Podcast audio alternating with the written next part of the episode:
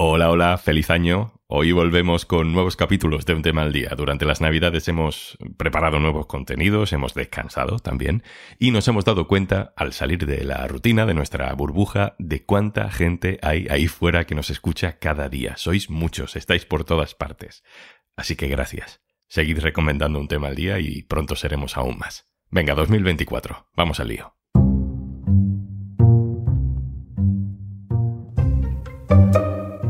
Tres elecciones con repercusión nacional y local. La aplicación de una ley que ya antes de aprobarse ha generado terremotos. La nueva batalla definitiva, o no, por la reconfiguración de la izquierda. Soy Juan Luis Sánchez. Hoy en un tema al día, Año Nuevo, Urnas Nuevas.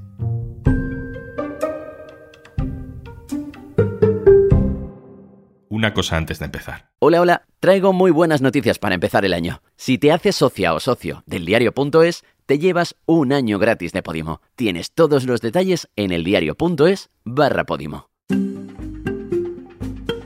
Iba a empezar diciendo que comparado con 2023, este 2024 que acaba de empezar en teoría debería ser más tranquilo. Pero ya nunca se sabe. En principio no tendremos elecciones generales, pero sí habrá tres elecciones, dos autonómicas y las europeas.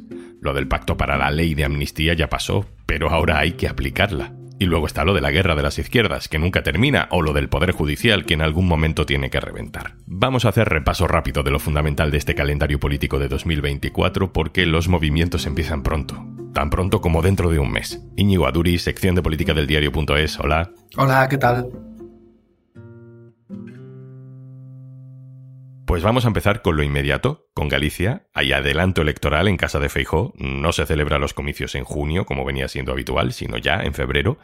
Íñigo, ¿por qué? ¿Por qué adelanta febrero las elecciones el gobierno del PP, el que preside ahora Alfonso Rueda? Bueno, yo creo que es una manera de alargar la campaña electoral que vamos a vivir durante todo el 2024 por las elecciones en Galicia y en Euskadi, pero también por las elecciones europeas y adelantarlas a enero y febrero, a principios de año, en un momento en el que el PP a nivel nacional vive una crisis por, bueno, pues por no haber conseguido llegar a la Moncloa en las elecciones generales del año pasado y eh, además lo adelanta en una de sus principales plazas, ¿no? en la que da por hecho que va a reeditar el gobierno y, que podría bueno, pues dar un respiro ¿no? al PP que ha sufrido tanto en los últimos meses.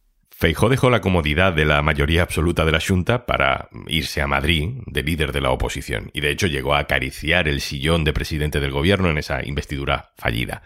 Íñigo, ¿qué se juega Feijó en estas elecciones gallegas, aunque él no se presente?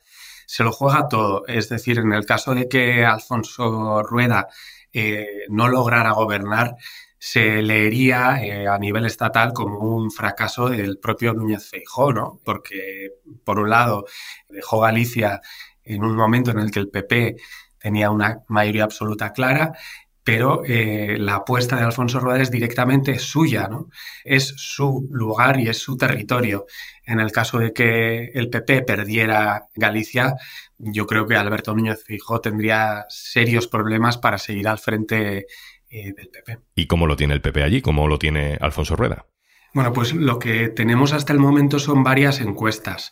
Y si bien la mayoría de ellas apuntan a que Alfonso Rueda sigue siendo el candidato favorito, eh, sí que es cierto que se sitúa tan solo uno o dos escaños por encima de esa mayoría absoluta necesaria y está por ver en qué medida afecta el hecho de que sea él el candidato y no Feijó, ¿no? En Galicia.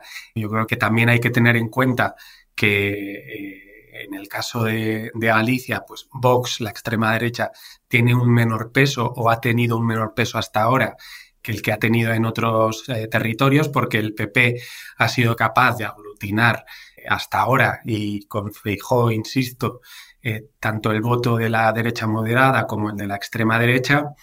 Pero también habrá que ver si eh, en estas elecciones pues ese sector de la extrema derecha apuesta por Vox, es decir, por el original, y eso también puede influir ¿no? en las posibilidades del PP para repetir ese éxito.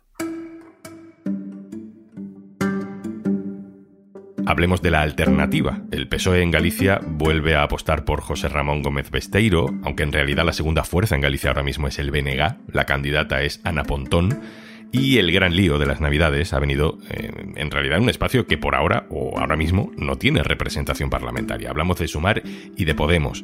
Ambas formaciones, Sumar y Podemos, habían llegado a un acuerdo para ir juntos a estas elecciones autonómicas. Pero las bases de Podemos han rechazado ese acuerdo, en un clima ya directamente de enfrentamiento entre Yolanda Díaz y el núcleo duro nacional de Podemos.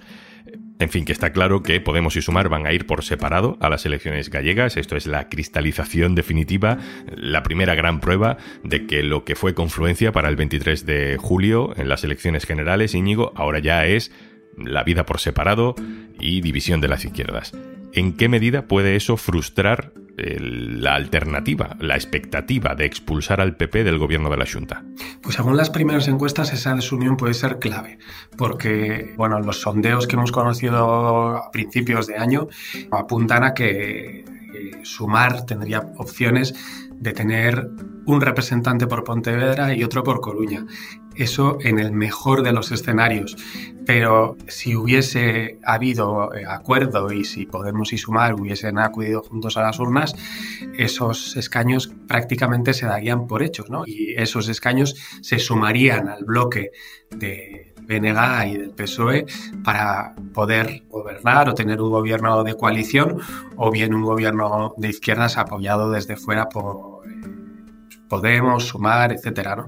Eh, la desunión, pues claramente puede acabar eh, decantando la balanza eh, a favor del, del, PP y mm, eso, insisto, puede beneficiar al PP y puede consolidar la mayoría absoluta.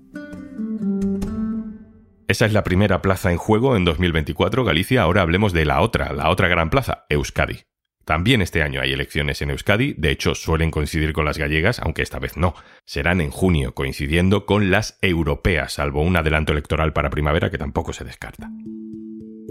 Ya dedicamos un capítulo el año pasado, en 2023, al cambio de rostros en Euskadi. No va a ser candidato el actual Endakari, Iñigo Urkullu, tampoco va a ser candidato Arnaldo Otegui, a pesar de lo que se había especulado, va a ser un hombre nuevo, Pello Otsandiano, y de hecho, en las últimas semanas hemos visto algo que no sé, Íñigo, si puede ser clave para el futuro. Mientras Bildu amenaza la hegemonía del PNV en Euskadi, hemos visto cómo el PSOE le ha facilitado la alcaldía a Bildu en Pamplona. ¿Tú crees que si Bildu es primera fuerza en Euskadi, veremos cómo el PSOE facilita gobierno a Bildu en Euskadi? Bueno, yo creo que si se da ese escenario y efectivamente H. Bildu tiene las opciones de, gobernar, el Partido Socialista va a tener todo tipo de presiones, ¿no? Por parte de la izquierda Berzale y quizás también de la izquierda a su izquierda para facilitar un gobierno de H. Bildu. Yo mm, tengo dudas de lo que puede ocurrir, ¿no? Porque es cierto que desde el Partido Socialista de Navarra también se dijo una y otra vez que no iban a respaldar ninguna alcaldía de EH Bildu en Pamplona y al final lo han hecho, ¿no?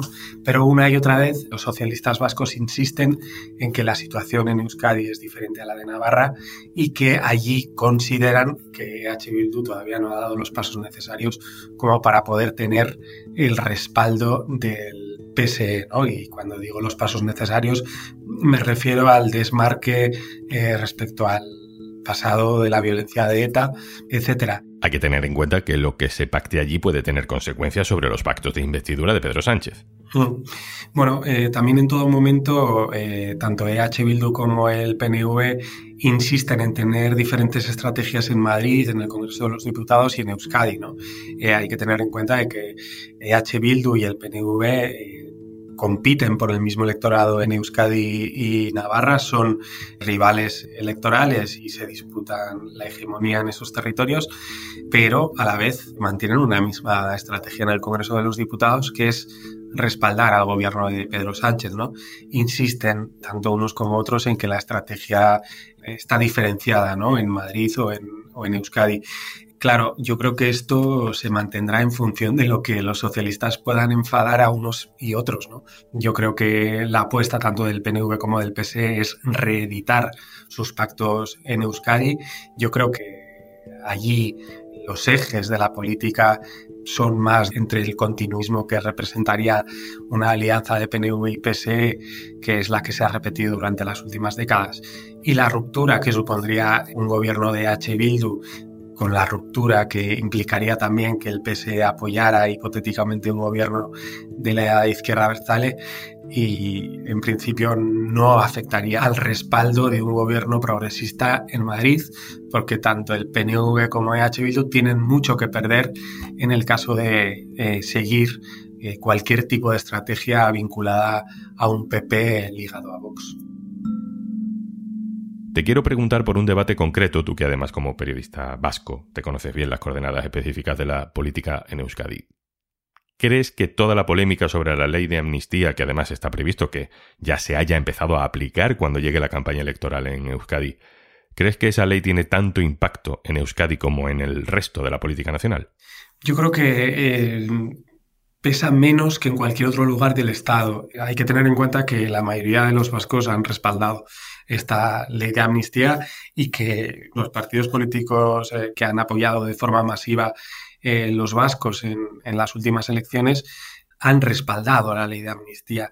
A mí me parece que no es o no va a ser un tema muy atractivo para poder pescar votos por parte del PP, aunque sí puede serlo eh, el hecho de lanzar el temor a un gobierno de H. Bildu en, en Euskadi, ¿no? Sobre todo, pues, por lo que comentábamos de los pasos que considera el PP también que debería dar H. Bildu para desligarse de, del pasado violento de ETA. Yo creo que es más ahí donde puede pescar votos, aunque, insisto, creo que tampoco son muchos, principalmente por sus alianzas con Vox en otros territorios del Estado que en Euskadi pues no, no tienen ningún tipo de, de apoyos que el hecho de la ley de amnistía.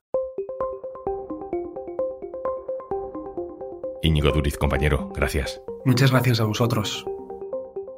Ya lo hemos mencionado varias veces, en este 2024 también habrá elecciones europeas. Son importantes, lo sabemos, pero también sabemos dos cosas más. Una, que suelen tener menos participación que las generales. Y otra que acaban siendo analizadas en realidad en clave nacional, no europea. Bueno, más que analizadas es que los propios partidos se las toman como una especie de reválida o de revancha nacional. Lo de Europa ya, pues, es lo de menos. Andrés Gil, hola. Hola, ¿qué tal? Andrés, tú has sido corresponsal en Bruselas de Diario.es, controlas bien esa intersección entre la política internacional y las claves nacionales. ¿A qué tenemos que estar pendientes desde España de cara a estos comicios europeos? Bueno, yo creo que es muy interesante ver que las anteriores el PSOE sacó prácticamente un 33% y el PP un 20%, una distancia muy considerable, pues esa es una foto que hay que mirar si va a poder revalidar el peso de la victoria o si, como dicen las encuestas, el PP puede ser el partido más votado y con qué distancia sobre el PSOE. Luego, bueno, la tercera fuerza fue Ciudadanos, que es un partido que parece que se va a presentar y es muy discutible que pueda entrar en el Parlamento Europeo.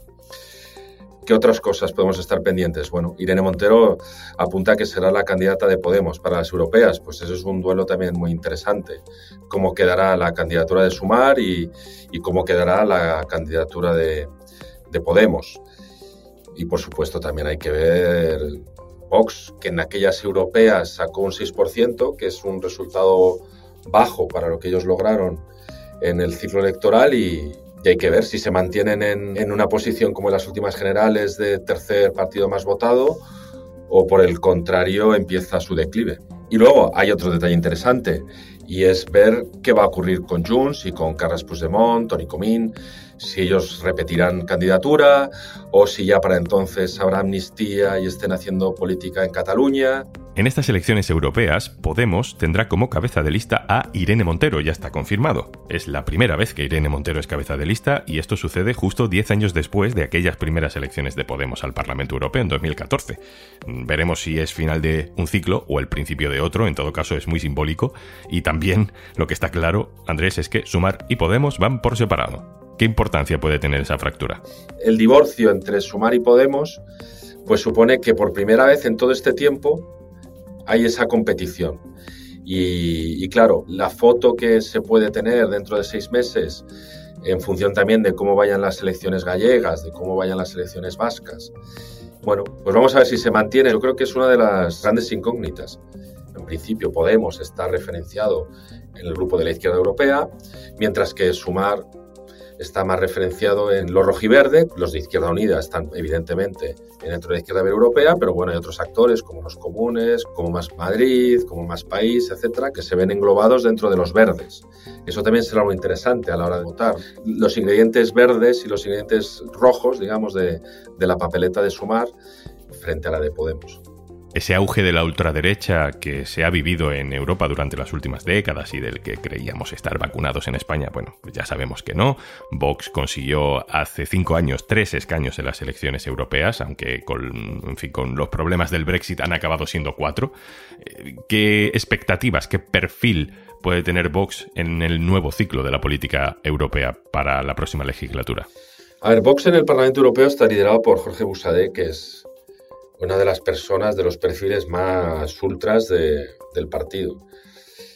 Eso quiere decir que sobre todo tiene sintonía con aquellos que acaban de perder el gobierno de Polonia, el PIS, el PIS, que es un partido bastante potente, con bastante representación en, no solo en Polonia, sino en el Parlamento Europeo, tiene muy relación, aliados históricos de Víctor Orbán, el primer ministro húngaro, etc. También ellos tenían muy buena sintonía con Giorgia Meloni, pero bueno, eso se ha ido rebajando un poco por algunos gestos pragmáticos que ha tenido ella.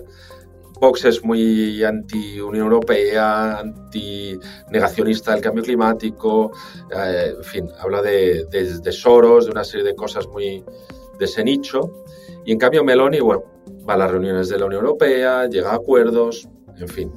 Es un perfil del cual ellos eh, se están alejando un poquito y se sienten mucho más cómodos con los ultracatólicos y ultranacionalistas polacos. Andrés Gil, subdirector del diario.es, a cargo de la información internacional. Muchas gracias, compañero. Muchas gracias a vosotras. Y antes de marcharnos. Vale que en Podimo tenemos muchos podcasts, pero es que en algunos hasta puedes aprender mientras escuchas. Haz la prueba con el Club de las Mentes Vivas de Rocío Vidal, con Croquis Mental de Merigo o con las entrevistas más increíbles en Tenía la Duda con Judith Tiral. Y recuerda que si te haces socia o socio del diario.es, te llevas un año gratis de Podimo. Tienes todos los detalles en eldiario.es barra Podimo.